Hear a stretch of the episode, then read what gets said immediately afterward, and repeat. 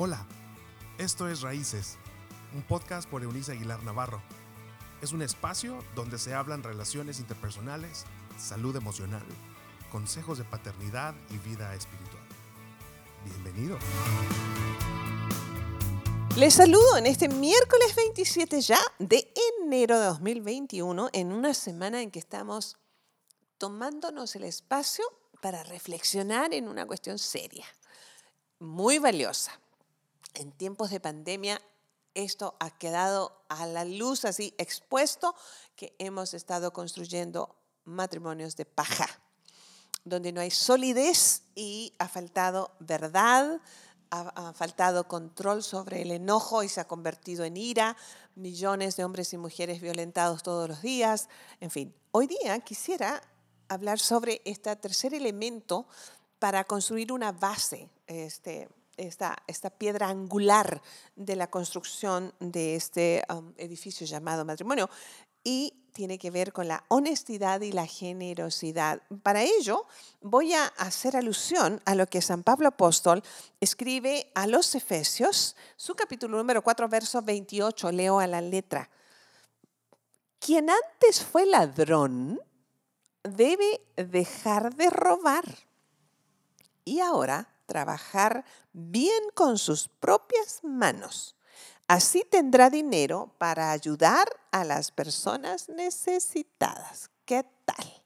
Así como la mentira o la falta de verdad, nosotros llegamos al matrimonio con falta de honestidad. De pronto tendría a lo mejor una conexión, un término con otro, pero Pablo lo dejo aquí como, como refiriéndose a esto de dejar de ser perezosos, de valernos del dinero y el trabajo y el esfuerzo de otras personas para sacar provecho. Dice, el, que antes fue ladrón, ¿sabe que robar es un término que abarca varias, áreas de, de nuestra moral o de nuestra inmoral? Eh, tiene que ver con una sutil manera de aprender a robar ideas, por ejemplo. ¿Usted roba ideas de alguien? Oh, sí, en las redes sociales se roban muchas ideas, porque es fácil, porque no hay ley todavía, bueno, no hay una ley que regule las cuestiones este, que se publican. Eh, entonces puede ser fácilmente ah, un ladrón. Es muy común ser ladrón en, en, redes sociales hoy, en la cuestión del mundo cibernético. Pero también éramos ladrones, bien mentirosos y ladrones cuando como estudiantes este, hacíamos nuestras famosas acordeones y hacíamos parecer como que... Eh, esa calificación había sido nuestra. Así que, eh, ¿qué tan honesto es la persona con la que estás casado o la que te piensas casar? En, este, en el sentido de, le roba las ideas, le roba la música. ¿Qué, ¿Qué roba? ¿Roba en su trabajo? Hay personas que roban el papel de baño de su empresa. Hay personas que roban las plumas de su, de su empresa o de la empresa en que trabajan. Eh, hay personas que roban, las gasolineras roban. ¿Usted es dueño de gasolinera? Tenga cuidado, podría estar siendo un gran ladrón. Espero yo tener, ay, nosotros no podemos, vamos a una gasolinera y pues lo que nos toque, ¿verdad? Em, yo lamento eso porque nos cobran litros incompletos, eso es robar. San Pablo dice, para que se construya un buen matrimonio, una relación matrimonial, en este caso en el contexto que lo estoy aplicando, eh, deben dejarse de robar, de robar espacio, de robarse dignidad, de robarse... Robamos respeto, eh, robamos honra.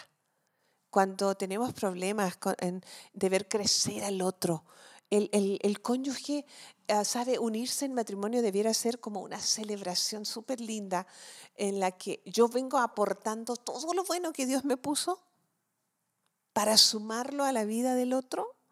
El otro viene en el mismo, en el mismo plan y ambos hacemos una bomba poderosa de cosas buenas para nuestra generación. ¡Wow! Pero no. Lo común es que si el cónyuge, ella o él, Ah, está creciendo más que yo, cuando la mujer gana más dinero, por ejemplo, que el hombre, eventualmente puede volverse orgullosa y vanidosa y si tiene un temperamento fuerte, va a buscar humillar a su esposo. Ni decir de los hombres, ¿eh? por cultura, no por género. Pero debe haber un hombre muy seguro de sí mismo, de quién es, de quién es en Dios, un hombre contento con su diseño, un hombre feliz con su esencia, como para que no se inquiete cuando su esposa crece más que él. Robar. Robar tiene implicaciones mucho más profundas que simplemente, eh, no sé, estar tomando efectos o objetos de alguien. Eso también lo incluye. Dice, no, necesitan trabajar con sus propias manos, no se anden aprovechando del trabajo del otro. Y dice, de esa manera ustedes se volverán generosos. El matrimonio es una oportunidad para ser generoso. Eh, una cosa es que usted lleve un buen plan administrativo de sus finanzas en el hogar y otra que sea codo, que sea mezquino, que sea egoísta. Eh, deje de ser miserable. La miseria no es la pobreza extrema. La miseria es una manera de ver la vida. Em, siempre, siempre lamentándose. formemos matrimonios con una valla tan poderosa que las pandemias de cualquier clase no lo derrumben. La cantidad de divorcios que se están ejecutando en este momento es asombrosa y lo que vendrá, porque esto todavía no acaba, señores. Apenas estamos en los primeros atisbos que nos trae eh, lo de la vacuna, que pues, es un porcentaje súper mega mínimo el que ha accesado a ella hasta ahora.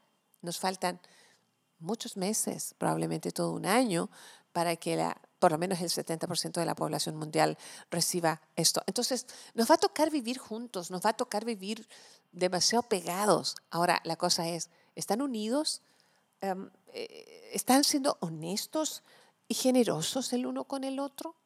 ¿Cómo es que ah, manifiestas generosidad? ¿Trabajas con tus manos o nomás eres quien está sacando del matrimonio? Partido del uno del otro. Seamos así personas que se disfruten, que se miren con asombro, que puedan dejar de robar y empiecen a trabajar con sus propias manos. Si usted no trabaja, señora o señor, fuera de casa, usted trabaja en casa.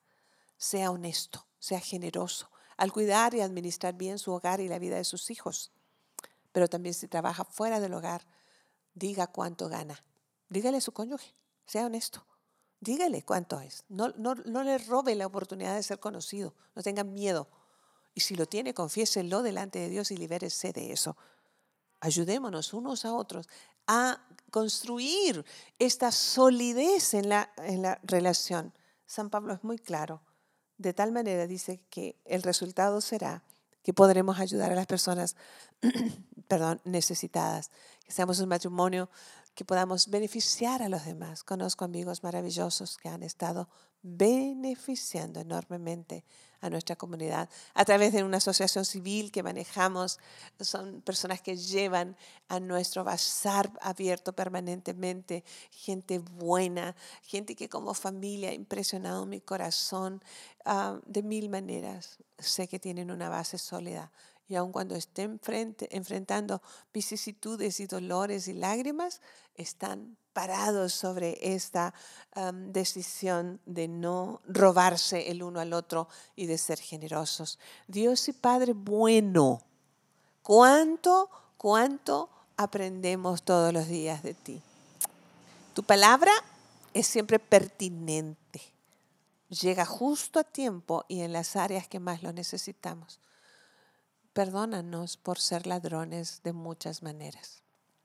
No somos de los ladrones que están en la cárcel a lo mejor, pero somos de los ladrones que estamos encerrados en nuestros miedos de ser descubiertos. Libéranos de nuestros encierros, libéranos de nuestros egoísmos, de nuestra deshonestidad y ayúdanos a ser personas trabajadoras que sumen a su cónyuge y podamos prodigarnos bondad mutua. Gracias por enseñarnos tan deliciosamente. En el nombre del Padre, del Hijo y del Espíritu Santo, que así sea. Fue bueno um, platicarles este, en esta hora, en este día, pero espero contar con ustedes mañana, jueves, para escucharnos nuevamente. Chao, chao. Gracias por habernos acompañado en este episodio de Raíces. Te invitamos a que te suscribas en la plataforma de tu preferencia y también que puedas compartir con aquellos que están en tu mundo de este contenido. Puedes seguir conectado a través de la página web www.euniceaguilar.com. También en Facebook, búscanos como Raíces Familias Estables y en Instagram como arroba. Nos escuchamos en la próxima.